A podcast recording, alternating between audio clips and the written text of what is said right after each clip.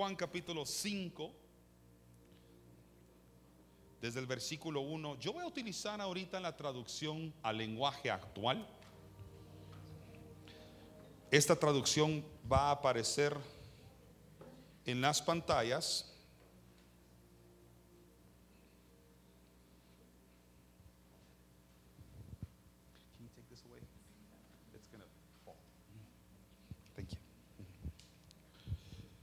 Dice así desde el versículo 1. Tiempo después, Jesús regresó a la ciudad de Jerusalén para asistir a una fiesta de los judíos. En Jerusalén, cerca de la entrada llamada Portón de las Ovejas, así dice esta versión, había una piscina. Seguramente eso se está leyendo otra versión, como la versión Reina Valera que, que tengo yo acá, dice estanque una piscina con cinco entradas, que en hebreo se llama o se llamaba Betzatá. También si usted está leyendo la versión Reina Valera, probablemente una que es más común para ustedes, dice ahí la palabra Bethesda, pero es la misma, o sea, estamos hablando de la misma palabra, traducciones diferentes. Había ahí una piscina o un estanque. La piscina o un estanque tienen una cualidad que la diferencia enormemente de otros corrientes de agua y es que precisamente está, valga la redundancia, estancada, sin movimiento. Para que el agua en una piscina se mueva, algo la tiene que poner en movimiento. El aire si empieza a soplar, una persona que se lanza en la piscina, por ejemplo, entonces obviamente eso crea cierta turbulencia en el agua, pero es agua estancada, no es agua que tiene movimiento como lo tiene, por ejemplo, un manantial, un río, un mar o el mismo océano. Y ese estanque que está ahí cerca del portón de las ovejas, y con este portón de las ovejas podemos entender que esto simularía hoy lo que es la iglesia. Es una representación de lo que es la iglesia. Ahí había un estanque llamado Bethesda. Todos digan Bethesda. Bethesda es una palabra que, a menos que te lo expliquen etimológicamente, es difícil de poder entender o interpretar sin el estudio correcto. La palabra Bet, o sea, Beth con TH, normalmente significa casa. O sea, Bethesda realmente no es nada más que casa de misericordia. Pero hay otras palabras en la Biblia que también tienen ese prefijo, ese Bet, como por ejemplo Betel, significa casa de Dios. O Bethsaida significa casa de pesca. O quizás uno más conocido por ustedes, Bethlehem, ¿ya? que significa en este caso casa de pan o Belén.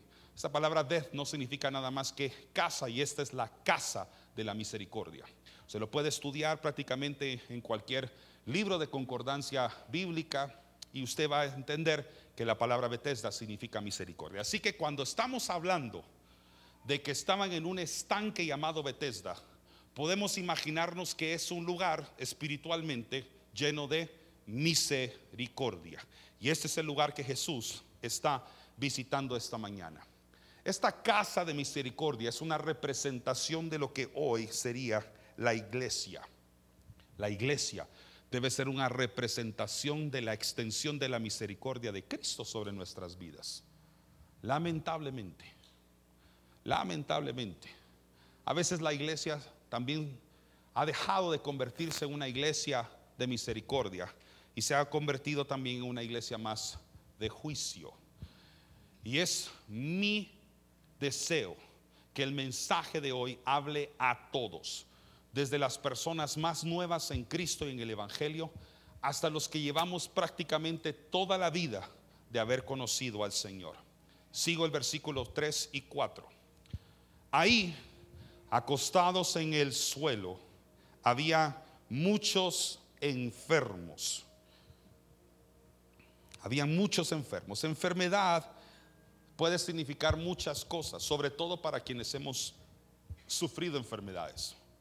Si tú eres una persona que parece de una enfermedad, una enfermedad crónica, por ejemplo, cuando tú escuchas la palabra enfermedad, que es muy genérica, tú la individualizas mucho en aquello que tú estás padeciendo. si una persona, por ejemplo, tiene problemas em, gastrointestinales y escucha la palabra enfermedad y toda la vida la ha sufrido, o como este hombre que vamos a leer en unos instantes, la ha tenido durante 38 años, es prácticamente toda una vida. Yo ni siquiera he alcanzado esa edad todavía. en el marco de la fecha de hoy creo que no puedo mentir. Es toda una vida. Cuando escuchamos la palabra enfermedad, automáticamente se viene a la mente de muchos de nosotros aquella que nosotros más padecemos. Los que padecen, por ejemplo, de cáncer, inmediatamente escuchan enfermedad y la piensan, piensan en aquello que ellos están sufriendo en este momento. Pero la palabra enfermedad tiene un, un denominador común, algo que abarca todo, porque etimológicamente enfermedad significa falta de firmeza o falta de fuerza, manifestada en distintos síntomas manifestada en distintas, distintos padecimientos que el cuerpo pueda tener, pero básicamente la palabra enfermedad significa falta de fuerza. Y dice ahí que habían varios enfermos y hay tres categorías de enfermos aquí. Ciegos, cojos y paralíticos. Ciegos, cojos y paralíticos. Ahora, por distintos que sean estos padecimientos, los tres tienen, sin embargo, algo en común. Por ejemplo, para poderse mover, los tres tienen una necesidad para poderse desplazar. Es decir, un ciego para poderse mover necesita probablemente de alguien que lo lleve. Porque si se mueve, puede tropezar. Un cojo necesita el apoyo de un bastón o de una persona, una muleta para poderse mover de un lugar a otro. Y el paralítico, sobre todo el paralítico que estamos por leer en la historia, necesita no de un bastón o de una muleta, necesita de alguien que lo pueda mover, porque si no cuenta con esa persona, con esa ayuda, con ese apoyo, la persona prácticamente no se podría mover. Así que a pesar de que son tres padecimientos distintos, en realidad tienen algo en común. Los tres necesitan apoyo. Los tres necesitan ayuda. Podríamos decir que prácticamente sin la ayuda de alguien más, estos tres no pueden desplazarse o no pueden moverse. Versículo 5. Entre ellos había un hombre que desde hacía 38 años estaba enfermo.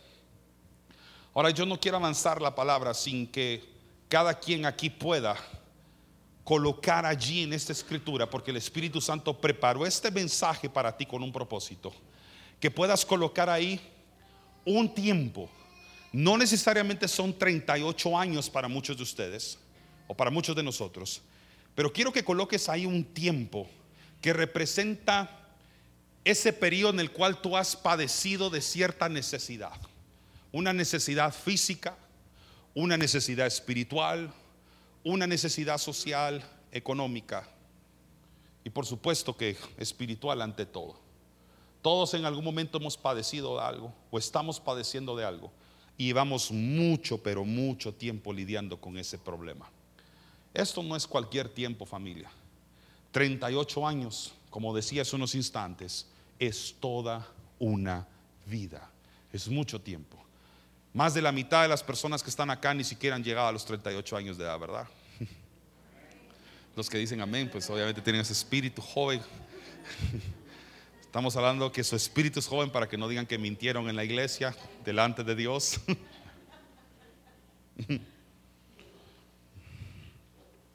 Parálisis no significa únicamente movilidad impedida.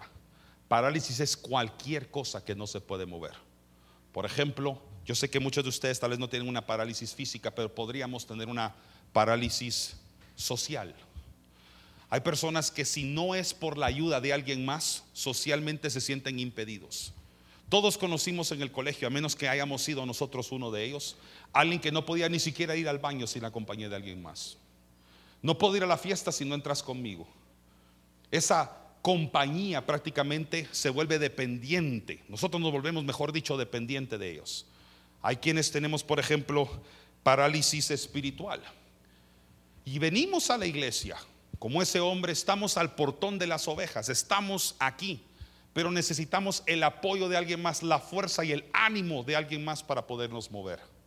Aprovecho este espacio para convocar a todos los hombres, mujeres, todas las cabezas de hogares, padres de familia acá, a que reprendas en este momento de tu vida esa parálisis espiritual.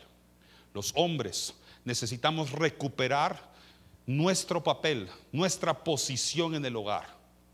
Yo crecí viendo muchas reuniones de adoración, muchos estudios bíblicos repletos de mujeres, con un ausentismo de hombres impresionante, porque los hombres decían y descargaban toda la carga espiritual sobre las mujeres. Probablemente hay otros acá que podrían testificar al revés. Ustedes hombres fueron los primeros que dieron el paso de fe y tuvieron que convertirse en la fuerza que vivificaba a las mujeres para que pudieran entregar su vida al Señor y empezar a caminar con Cristo. De cualquier forma, Hoy quiero animarte a que no permitas que otras personas lleguen las cargas espirituales, que lleven esa fe que a ti como embajador de Cristo te corresponde llevar en la casa. ¿Cuántos me están siguiendo acá? Versículo 6. Cuando Jesús lo vio allí acostado y se enteró de cuánto tiempo había estado enfermo, o sea, 38 años, le preguntó, ¿quieres que Dios te sane? ¿Quieres que Dios te sane? Y uno creería que la respuesta inmediata de esta persona que durante 38 años ha tenido una necesidad sería, sí, por favor. Amén, si fuera en una iglesia hoy, por hoy. Uno pensaría, eso he estado esperando durante 38 años. Sin embargo, lo que estamos por leer es sumamente sorprendente. Y he dedicado este mensaje a la misericordia de Dios, porque para que la misericordia de Dios pudiera llegar a, esa, a ese hombre, tuvo que atravesarse un proceso que tal vez apenas constó de unos minutos. Y es muy probable que a través del proceso que hoy voy a narrar, Dios vaya a romper ahorita muchos esquemas, paradigmas, cosas que tú tal vez has levantado en el Evangelio, que han impedido que Cristo pueda operar en misericordia, pueda operar milagrosamente en una necesidad que has llevado durante mucho tiempo. Son como muros que nosotros mismos hemos levantado, o quizás la religión nos ha impuesto. Y esa es la razón por la que Cristo se ha querido acercar a nosotros y nos dice, ¿quieres que me encargue de esa necesidad? Y nosotros empezamos a decir lo que este hombre dice. Así que voy a hablar sobre la misericordia de Dios en tres pasos. Y espero que ahorita ya ustedes empiecen a recibir a través de estos tres pasos lo que Dios tiene preparado para ti esta mañana. El paso número uno es dejar atrás las excusas. Dejar atrás las excusas. Porque en el versículo 7 dice, el enfermo contestó, Señor, no tengo a nadie que me meta en la piscina cuando el agua se mueva. Por supuesto, seguramente no sabía con quién estaba hablando. De hecho, la revelación de quién es que lo había sanado viene después en la historia, si sigues leyéndola. No sabía quién era, no lo pudo reconocer. Así que dijo, Señor, no tengo a nadie, no tengo a nadie que me pueda ayudar. Y cada vez que trato de meterme, alguien lo hace primero. De primero es derribar las excusas. Este hombre empezó a responsabilizar a todos los demás que estaban ahí por la condición en la que estaba. Jesús solo le dijo, ¿quieres que te sane? ¿Quieres que cambie ahorita el problema que cargas sobre tus hombros? ¿Quieres que ahorita cambie tu vida? Que pases de una parálisis a una movilidad a permanecer acostado en un lugar, a poder caminar. ¿Quieres que Dios te sane? Y la respuesta no es un sencillo sí, sino que es un Señor, no tengo nadie quien me ayude. Hay que derribar esas excusas, mi querida familia. Eso es como diciéndole al Señor ahorita, Señor, mira cómo todo mundo recibe milagros, excepto yo. Mira cómo todos son dignos de recibir misericordia, excepto la persona con la que estás hablando. Y en alguna ocasión, más de alguien acá seguramente ha dicho eso. Ha visto cómo Dios responde a las necesidades en misericordia de todos los que están alrededor tuyo. Y te preguntas, ¿por qué no ha actuado contigo? Y es porque en lugar de recibir la misericordia de Dios que te visita, la misma presencia de Dios que se presenta en tu vida, lo primero que sale de tus labios es, es que Señor, ¿has visto cómo el otro hermano y la otra hermanita han recibido amor? Cómo el otro hermano y la otra hermanita, su vida ha cambiado desde que tú llegaste a ellos. Yo puedo observar cómo el matrimonio de este fulanito y fulanita reciben amor, bendición y prosperidad, pero déjame contarte por qué el mío sigue siendo así. Y entonces empiezas a responsabilizar. Es que mis hijos, es que mis papás, es que las personas atrás de mí siempre vieron esta condición familiar. Y el Señor solo está diciendo, ¿quieres que yo te la cambie ahorita? ¿O vas a seguir culpando al mundo entero por la condición en la que estás? Solo fíjate en quién te está hablando. Jesús vino a hablarte y Jesús vino a cambiar tu situación ahora. Señor, no tengo a nadie que me meta en la piscina y cuando el, agua, se mueve. Y cada vez que trato de meterme, podemos imaginarnos que tuvo que haber sido con cierta dificultad. Alguien lo hace primero. Paso número dos. Jesús todavía en misericordia se queda hablando con él. ¿Por qué se queda hablando con él? Porque tiene misericordia de ese hombre. Bien pudo haber dicho, con este no continúo lo dejo ahí tirado 38 años más. Pero esa es la misericordia de Dios. Y estamos hablando que Bethesda es la representación de la iglesia hoy. Por eso hay hermanos y hermanas que cuando usted se acerca a ellos y quiere orar para que Dios los sane, para que Dios haga algo en sus vidas, empiezan a poner excusas y pretextos de por qué están como están. Y Dios le está diciendo hoy, sigue hablando con esa persona. No tires la toalla con él o con ella. Cuando la misericordia visita a alguien que nunca la ha conocido, no le entiende. No entiende mercy. Y la razón por la que no entiende misericordia es porque nunca la ha vivido. Entonces empieza a culpar a todas las demás personas. Porque ha visto que ellos la reciben, pero ellos no. Entonces cuando usted le habla a alguien de Cristo y dices que Dios a mí no me puede perdonar, persevere en esa conversación no deje esa persona allí. La persona va a decir, es que mi familia está como está porque mi hijo se metió en las drogas. Mi familia está como está porque mis padres pecaron. Nosotros estamos en esta situación conyugal porque no tuve escuela de aprendizaje de amor. Entonces empiezas a responsabilizar a todo mundo y Cristo te dice, yo sigo aquí. No te voy a dejar ahí. Yo sigo acá. Y la iglesia tiene que entender ese mensaje hoy. Paso número dos, hay que vencer la autocompasión. Yo sé que para muchos la autocompasión, dependiendo que hayas estudiado, qué libros hayas leído, probablemente lo leíste en un contexto positivo. Pero autocompasión también es increíblemente peligrosa. Para esto Dios te llama y te dice, esfuérzate. Mira lo que dice el Señor en el versículo 8. Jesús le dijo, en lugar de dejarlo ahí tirado, levántate, alza tu camilla y camina.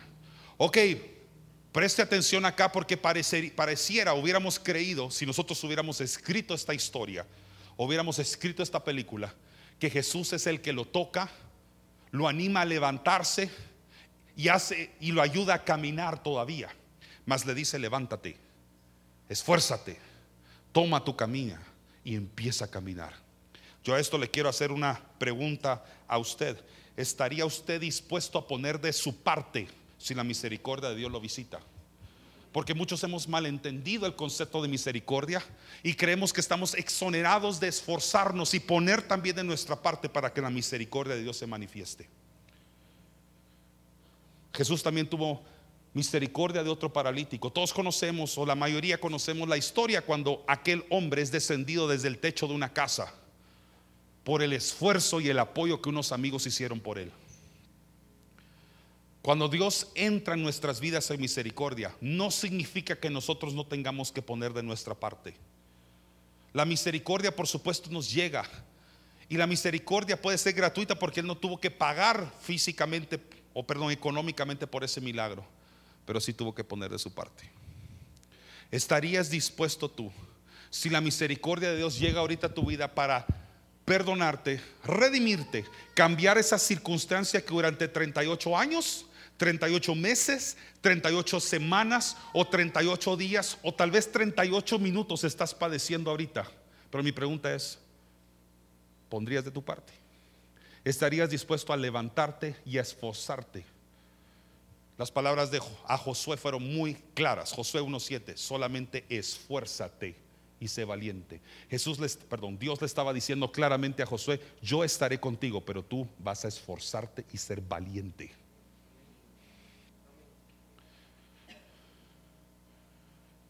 Muchos lo hemos visto en la educación. A veces los profesores, los maestros tenemos misericordia de los alumnos. Pero nunca está de más el consejo siguiente después de perdonar la tarea omitida, perdonar la falta de estudio. Solo la próxima vez te vas a esforzar. Misericordia no está exonerada o exenta de el esfuerzo de nosotros. Para que Jesús tuviera misericordia de nosotros, hasta Él se esforzó en su camino a la cruz la misericordia siempre está acompañada de esfuerzo. Si Cristo va a perdonar ahorita tu pecado, tu problema, va a cambiar hasta tu adicción a cualquier cosa que tú estés adicto dependiente ahorita, tú tienes que esforzarte también.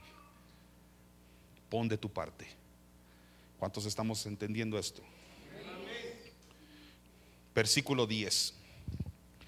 Esto sucedió un sábado que es el día de descanso obligatorio para los judíos. Jesús era experto en irse en contra de las reglas religiosas, por cierto. Y eso me lleva al paso número tres.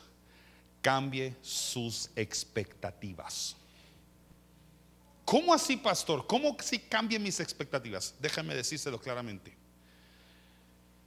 Dice la palabra que un ángel de Dios descendía del cielo. Eso ha sido milagroso, por cierto. No sé si usted se ha puesto a imaginar cómo, cómo habría sido que un ángel descendiera del cielo de cuando en cuando para mover las aguas estancadas. Y entonces el primero que llegaba al agua y tocaba el agua recibía sanidad, milagro.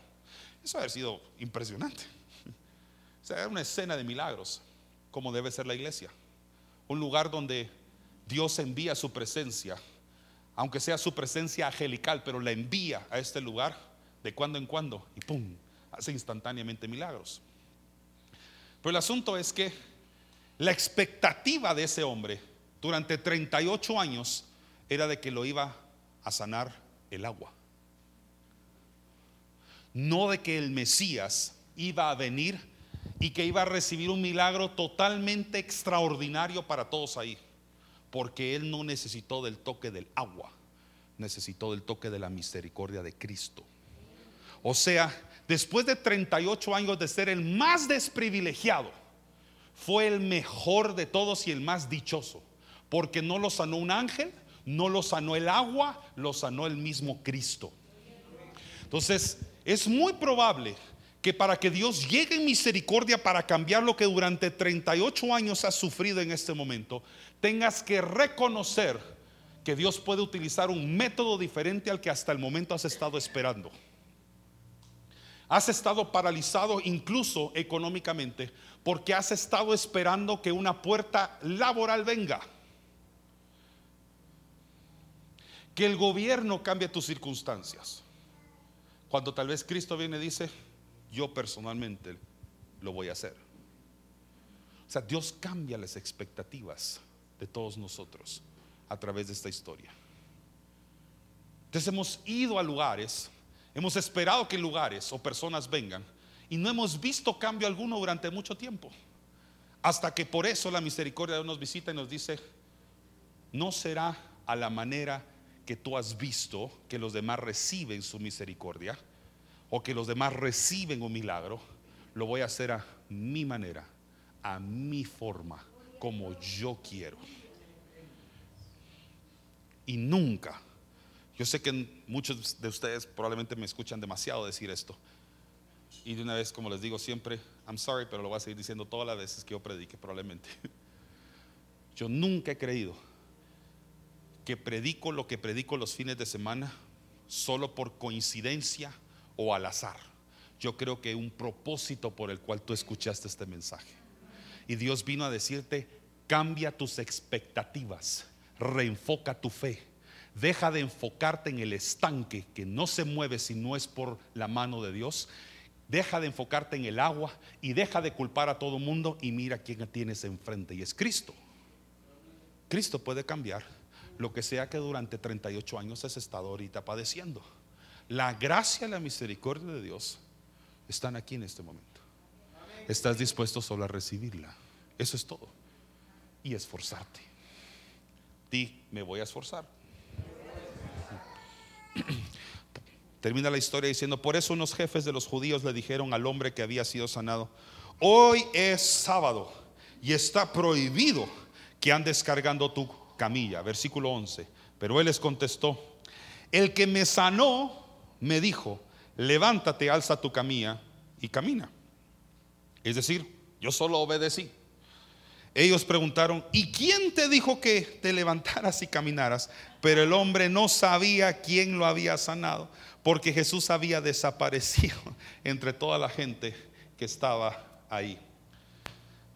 La misericordia de Jesús es tan hermosa que ni siquiera vino y decir yo soy Jesús, yo soy el Hijo de Dios, solo dijo te voy a sanar. La revelación de quién era viene más adelante en la historia por si quieres seguirla leyendo luego en tu casa. Pero hoy quiero hablar sobre dos cosas que ocurren cuando Dios se manifiesta en amor hacia nosotros. Todos digan misericordia. Ahora todos digamos gracia. Son dos conceptos que a veces los unimos y está bien que los unamos porque van muchas veces de la mano. Pero a veces no lo hemos sabido diferenciar. Y hace unos años atrás yo aprendí un concepto que me sirvió para poder entender muy bien cuándo estoy recibiendo algo por misericordia y cuándo lo estoy recibiendo por gracia. Y se los he puesto acá. Misericordia es cuando no recibo lo que merecía. Y gracia es cuando recibo lo que no merecía. Se parece un montón. Él recibió misericordia porque no recibió lo que merecía, 38 años más de estar acostado. Eso se merecía después de enfocarse en todos los demás, en culpar a todos los demás de su condición. Tuvo Dios misericordia y entonces halló gracia y recibió lo que no se merecía. Un milagro y conocer a Cristo como lo conoció. Yo quiero terminar este mensaje hablando de tres cosas. ¿Qué hará Dios contigo? ¿Qué hará Dios contigo a través de este mensaje? Pregúntaselo a usted mismo. ¿Qué hará Dios conmigo? En misericordia por mí, ¿qué va a hacer Dios conmigo esta mañana? En primer lugar, llamará su atención. Todos digan, llamaré la atención de Cristo. Eso significa que Dios tiene misericordia de ti. Ahí habían cojos, ciegos, paralíticos, dándonos a entender que habían muchos enfermos, mas Cristo puso los ojos en una persona. Dios tiene misericordia de ti porque va a fijar sus ojos en tu vida. A mí nunca se me va a olvidar. Yo creo que algunos me han escuchado testificar de ese momento. Yo estaba sentado en mi, instrumento, por cierto que hoy lo traje. Yo estaba sentado muy cómodamente en mi instrumento. Estaba muy cómodo sentado en mi instrumento. Y un pastor invitado de los Estados Unidos en la iglesia donde yo me congregaba de muy joven, estaba allí, nunca se me va a olvidar. Cuando, cuando digo cómodo es que creo que estaba un poquito distraído exactamente en el preciso momento en que él hizo esto. Se volvió hacia atrás donde yo estaba y me dijo, tengo mi mirada puesta en ti. Creo que la palabra exacta fue, tengo mi ojo puesto sobre ti. Nunca se me va a olvidar eso siguió predicando, se volvió otra vez hacia la congregación, siguió predicando, estaba ahí con la Biblia y como que no se había quedado conforme, me lo remarcó una vez más y se vuelve hacia atrás y me dice, y otra vez te digo, Jehová tiene su ojo puesto sobre ti. Ahora, ¿por qué eso es misericordia?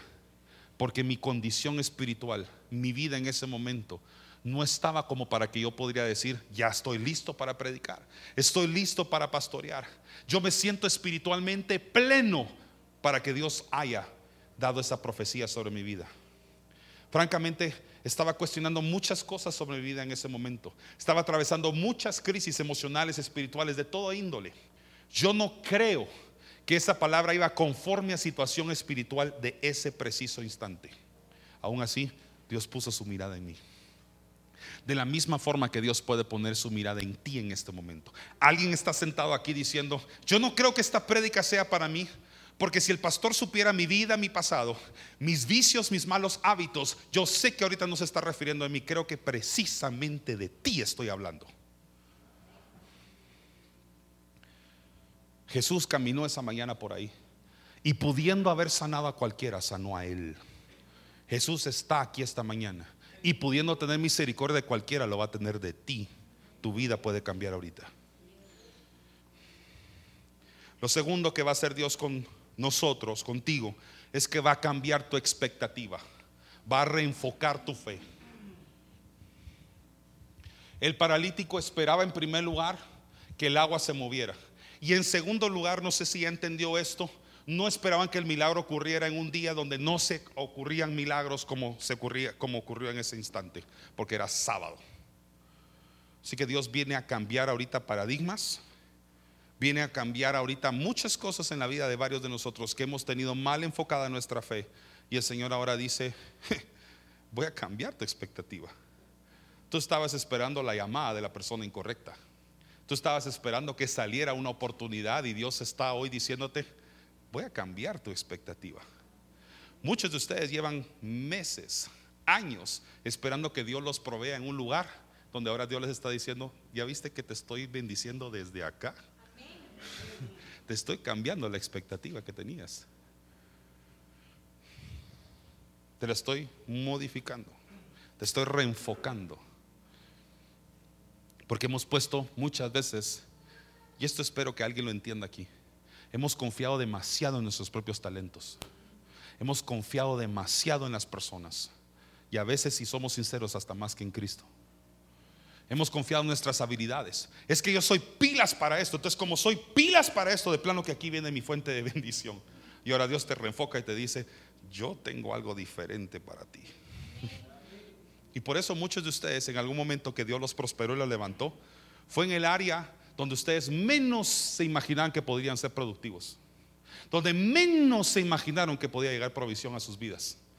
De pronto se abrió la puerta y tú dices, solo Dios pudo haber hecho así. Porque Dios quiere reenfocarte. El problema de creernos tan topados es que podemos endiosarnos de tal manera que podemos ofender a Dios. Podemos cometer el pecado de pecados. Y es olvidarnos que la primera persona que merece nuestra adoración es Él y no nosotros, no nosotros mismos y nuestros propios talentos. Muchos acá sé que podrían pasar a testificar, sí pastor, yo confié durante mucho tiempo en mis propios talentos y habilidades. Y no fue sino que hasta que Dios en medio de la crisis me cambió mi circunstancia inmediata. Y ahora yo ya no vivo de esto, vivo de lo otro. Yo ya no como de esto, como de lo otro. Y ahora llévelo por favor a un plan espiritual. Muchos llegamos con expectativas de que la salvación iba a nosotros por medio de la religión. Porque nos congregamos aquí, nos congregamos allá, porque levantáramos cada bandera religiosa y Cristo te dijo, no, no, no, no. Yo voy a tener misericordia de ti en el lugar más humilde y sencillo que tú puedes imaginarte muchos vinimos a este lugar a recibir la misericordia de Dios y entender de que Dios puede hacer las cosas como Él quiere y donde Él quiera. La tercera cosa que Dios va a hacer, y esto es para que usted lo reciba ya, Dios va a hacer un milagro en tu vida. Dios va a hacer un milagro. Diga, Dios va a hacer un milagro en mí.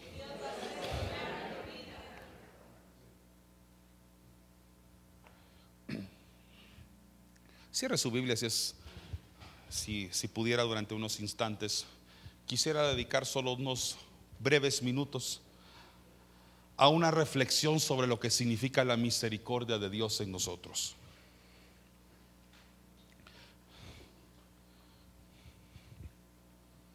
Hay un versículo que hay un versículo que Quiero leerte, no lo busques por favor, quiero que solo lo recibas. La fe viene por el oír, así que escúchalo. Salmo 63, 3 dice, porque mejor es tu misericordia que la vida, mis labios te alabarán. Tal vez usted no se acuerda de muchos versículos que hoy cité, pero puede guardarse ese en su corazón esta mañana. Mejor es la misericordia que la vida misma. Algunos nos hemos aferrado demasiado a la vida y no hemos aprendido a disfrutar algo que es todavía más valioso que estar vivos y es la misericordia de Dios. Cierra tus ojos unos instantes y permite que la misericordia de Dios te toque en este instante. Voy a orar, pero quiero que esto sea un tiempo de reflexión de lo que Dios quiere hablar.